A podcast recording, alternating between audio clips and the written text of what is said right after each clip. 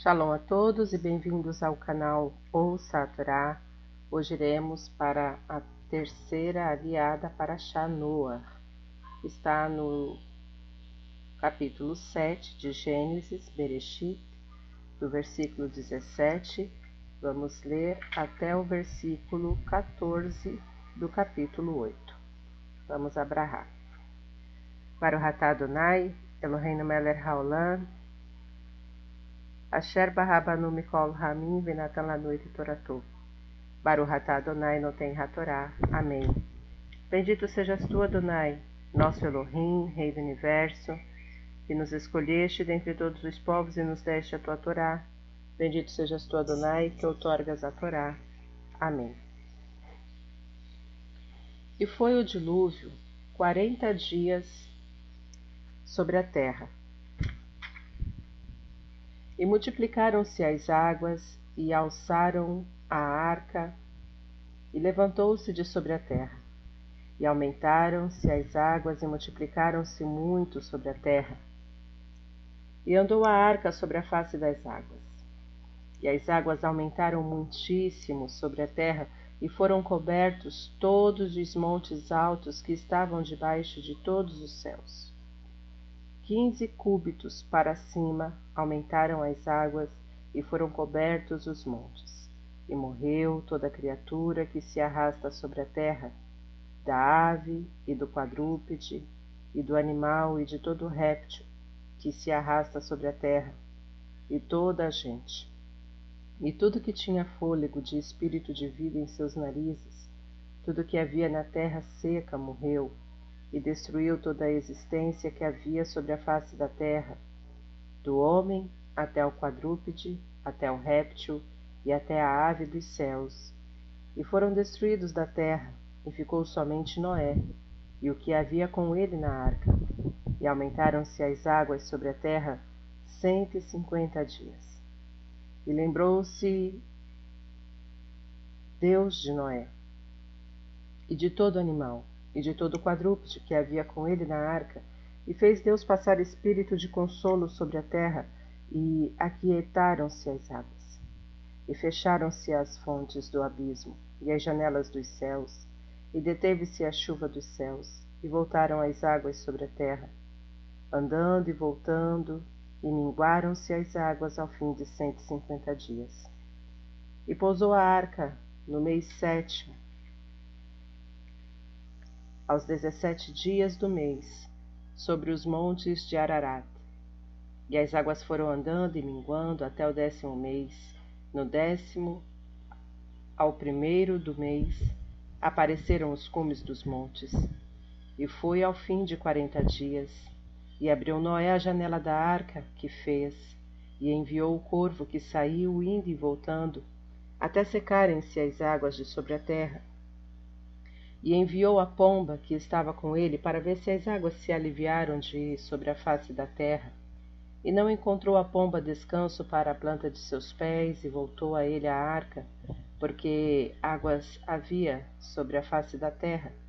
E estendeu sua mão, e a tomou, e a trouxe para ele, a arca.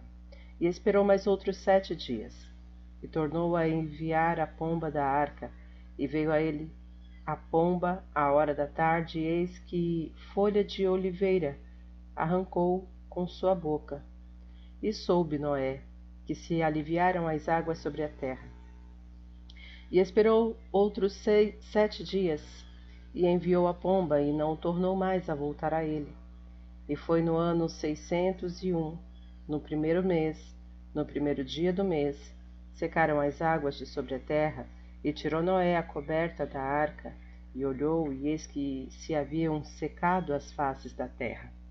E no mês segundo, em vinte e sete dias do mês, secou-se a terra. Amém. Para o Ratá Adonai, Eloheinu Meler Haolam, Asher Natan Lanu Torah Temet, Betorreino, para o Ratá Adonai, Noten Hatorá. Amém. Bendito sejas tu, Adonai, nosso Elohim, Rei do Universo, que nos deste a Torá da verdade e com ela a vida eterna plantaste em nós. Bendito sejas tu, Adonai, que outorgas a Torá. Amém. Vamos então aos comentários desta aliá, segundo o que consta aqui na Torá, sobre o versículo 20 do capítulo 7. Um cúbito, amar, equivale aproximadamente a 0,495 metros. As dimensões da arca seriam, portanto, de 148,5 vezes 24,75 vezes 14,85 metros, totalizando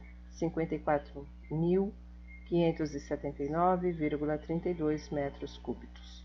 Cada um dos três níveis tinha 3.675,38 metros quadrados de área, no total de 10.026,13 metros quadrados sobre o versículo 1 do capítulo 8. Em sua sabedoria, Elohim ignorou o desespero de suas criaturas, como se tivesse se esquecido delas. Agora que estava prestes a mostrar sua misericórdia, é como se tivesse se lembrado delas. Os exegetas dizem que Noé mereceu a misericórdia divina por ter alimentado e tratado os animais durante todos os meses passados na arca. Os doze meses passados na arca ensinaram a Noé e a sua família o conceito da convivência. Por força, por força das circunstâncias, eles readquiriram conceitos e valores que se desgastaram na sociedade e cultura em que viviam.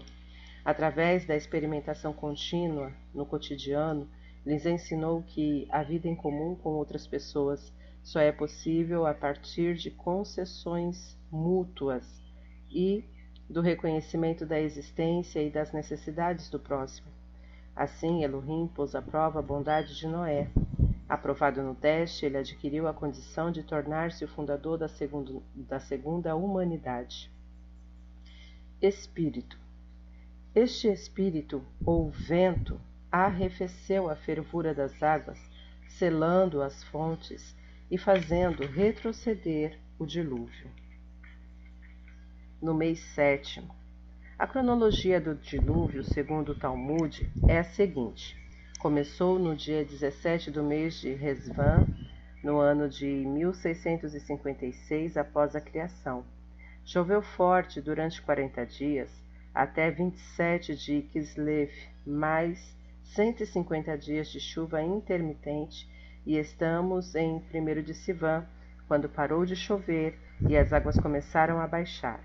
Em 17 de Sivan, a arca pousa nos montes mais 73 dias e, em 1 de Elu, Noé avista o topo das montanhas. 40 dias depois, em 10 de Tishre, é aberta a janela e três semanas depois, 1 de Resvan, o corvo é enviado. Uma semana depois, a primeira pomba. Mais uma semana, a segunda pomba. Outra semana e a terceira pomba que não volta, e em 27 de Rejvan, no ano de 1657, Noé saiu da arca após 365 dias, um ano solar completo. Sobre os montes Ararates, Ararat. No livro de Isaías, capítulo 37, versículo 38, é o nome de um país. Nas Bíblias comuns, Ararat está traduzido por Armênia. O Monte Ararat, que se encontra a leste da Ásia Menor, tem aproximadamente 5 mil metros de altitude. Versículo 5 dos Montes.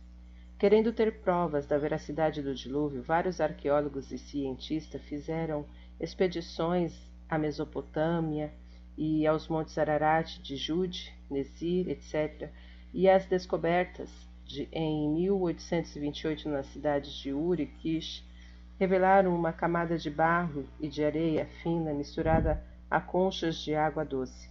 Isso representava, segundo eles, o nível do dilúvio. Em 1863 foram encontradas inscrições na antiga cidade de Nínive e uma delas continha a narrativa caldeana de um dilúvio. A versão assíria da epopeia de Gilgamesh, encontrada também em Nínive, e a versão sumeriana proveniente do Nippur, fala igualmente de um dilúvio. Porém, a fé judaica em tudo o que escreve a Bíblia é inquebrantável. E diremos de passagem que vários dilúvios e inundações em forma de cataclismo ocorreram na história da humanidade, como na Grécia Antiga, na Índia, no Tibete, que por, é, porque, pois, duvidar do grande dilúvio do tempo de Noé?